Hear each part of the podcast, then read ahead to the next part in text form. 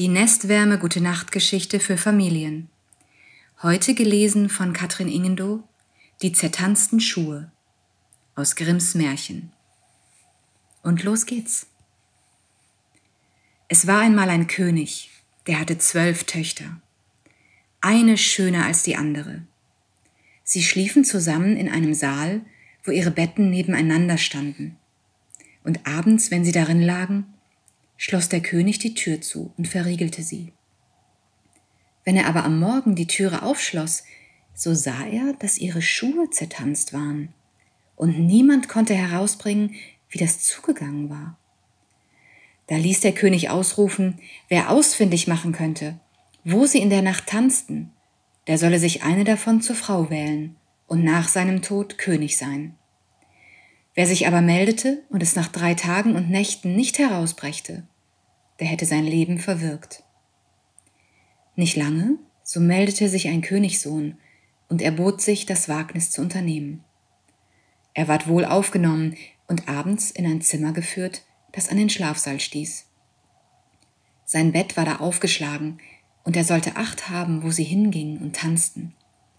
Und damit sie nichts heimlich treiben konnten oder zu einem anderen Ort hinausgingen, war auch die Saaltüre offen gelassen. Dem Königssohn fiel es aber wie Blei auf die Augen, und er schlief ein.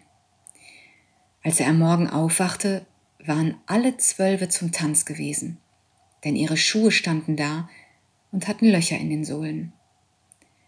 Den zweiten und dritten Abend ging es nicht anders, und da ward ihm sein Haupt ohne Barmherzigkeit abgeschlagen. Es kamen hernach noch viele und meldeten sich zu dem Wagestück. Sie mussten aber alle ihr Leben lassen. Nun trug es sich zu, dass ein armer Soldat, der eine Wunde hatte und nicht mehr dienen konnte, sich auf dem Weg zu der Stadt befand, wo der König wohnte. Da begegnete ihm eine alte Frau, die ihn fragte, wo er hinwolle.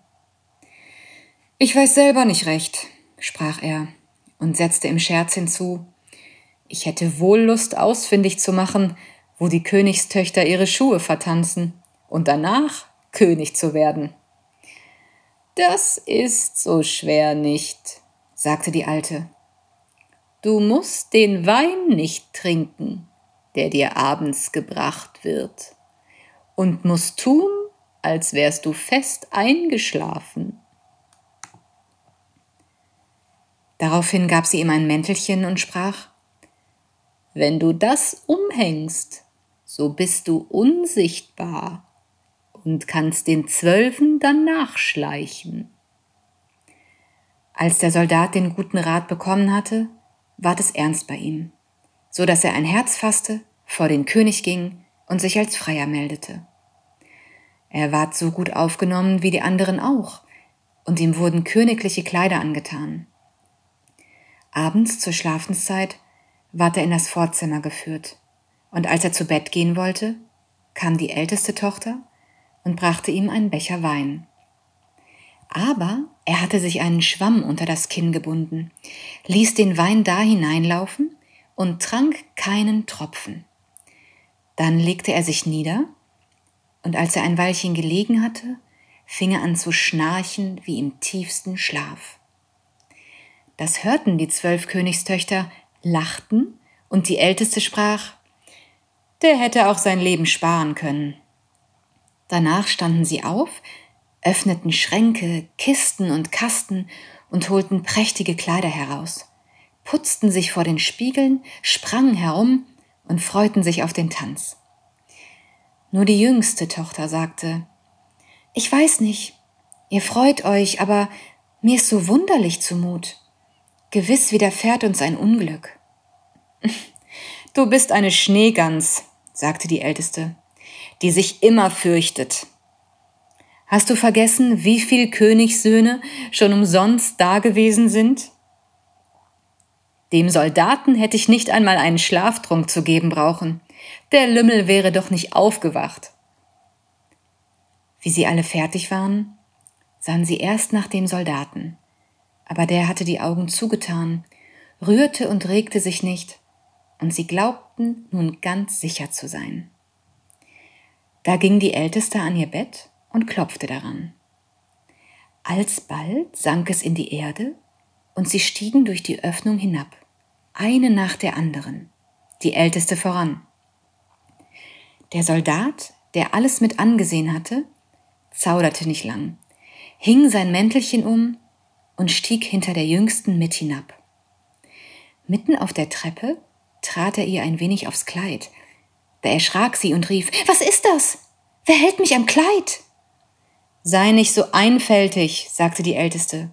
Du bist an einem Haken hängen geblieben. Da gingen sie vollends hinab, und als sie unten waren, standen sie in einem wunderprächtigen Baumgang. Da waren alle Blätter von Silber und schimmerten und glänzten. Der Soldat dachte, du willst dir ein Wahrzeichen mitnehmen, und brach einen Zweig davon ab. Da fuhr ein gewaltiger Krach aus dem Baume. Die Jüngste rief wieder, es ist nicht richtig. Habt ihr den Knall gehört? Die Älteste aber sprach, das sind Freudenschüsse weil wir unsere Prinzen bald erlöst haben. Sie kamen darauf in einen Baumgang, wo alle Blätter von Gold und endlich in einen dritten, wo sie klarer Diamant waren. Von beiden brach der Soldat einen Zweig ab, wobei es jedes Mal krachte, dass die Jüngste vor Schrecken zusammenfuhr. Aber die Älteste blieb dabei. Es wären Freudenschüsse. Sie gingen weiter und kamen zu einem großen Wasser, Darauf standen zwölf Schifflein, und in jedem Schifflein saß ein schöner Prinz. Die hatten auf die Zwölfe gewartet, und jeder nahm eine zu sich. Der Soldat aber setzte sich mit der Jüngsten hin. Da sprach der Prinz, ich weiß nicht, das Schiff ist heute viel schwerer, und ich muss aus allen Kräften rudern, wenn ich's fortbringen soll. Wovon sollte das kommen? sprach die Jüngste als vom warmen Wetter. Es ist mir auch so heiß zumut. Jenseits des Wassers aber stand ein schönes, hell erleuchtetes Schloss, woraus eine lustige Musik erschallte, von Pauken und Trompeten. Sie ruderten hinüber, traten ein, und jeder Prinz tanzte mit seiner Liebsten. Der Soldat aber tanzte unsichtbar mit, und wenn einer einen Becher mit Wein hielt, so trank er ihn aus, dass er leer war wenn sie ihn an den Mund brachte. Und der Jüngsten ward auch Angst darüber, aber die Älteste brachte sie immer zum Schweigen. Sie tanzten dort bis drei Uhr am anderen Morgen, bis alle Schuhe durchgetanzt waren und sie aufhören mussten. Die Prinzen fuhren sie über das Wasser wieder zurück. Und der Soldat setzte sich diesmal vorne hin zur Ältesten. Am Ufer nahmen sie von ihren Prinzen Abschied und versprachen, in der folgenden Nacht wiederzukommen. Als sie an der Treppe waren, lief der Soldat voraus und legte sich in sein Bett. Und als die zwölf langsam und müde heraufgetrippelt kamen, schnarchte er schon wieder so laut, dass sie's alle hören konnten. Und sie sprachen, vor dem sind wir sicher. Da zogen sie ihre schönen Kleider aus, brachten sie weg stellten die zertanzten Schuhe unter das Bett und legten sich nieder. Am nächsten Morgen wollte der Soldat nichts sagen, sondern das wunderliche Schauspiel nochmals mit ansehen und ging die zweite und die dritte Nacht wieder mit. Da war alles wie das erste Mal und sie tanzten jedes Mal, bis die Schuhe entzwei waren. Das dritte Mal aber nahm er zum Wahrzeichen einen Becher mit. Als die Stunde gekommen war, in der er antworten sollte, steckte er die drei Zweige und den Becher zu sich und ging vor den König. Die Zwölfe aber standen hinter der Türe und horchten, was er sagen würde. Als der König die Frage tat, wo haben meine zwölf Töchter ihre Schuhe in der Nacht vertanzt? So antwortete er, mit zwölf Prinzen in einem unterirdischen Schloss. Er berichtete, wie es zugegangen war und holte die Wahrzeichen hervor. Da ließ der König seine Töchter kommen und fragte sie, ob der Soldat die Wahrheit gesagt hätte. Und da sie sahen, dass sie verraten waren und leugnen nichts half, so mussten sie alles eingestehen. Darauf fragte ihn der König, welche er zur Frau haben wollte. Er antwortete, Ich bin nicht mehr jung, und so gebt mir die Älteste. Da ward noch am selbigen Tage die Hochzeit gehalten, und ihm das Reich nach dem Tode des Königs versprochen. Aber die Prinzen wurden auf so viel Tage wieder verwünscht, wie sie Nächte mit den Zwölfen getanzt hatten. Ich wünsche euch eine gute Nacht und einen zauberhaften Schlaf.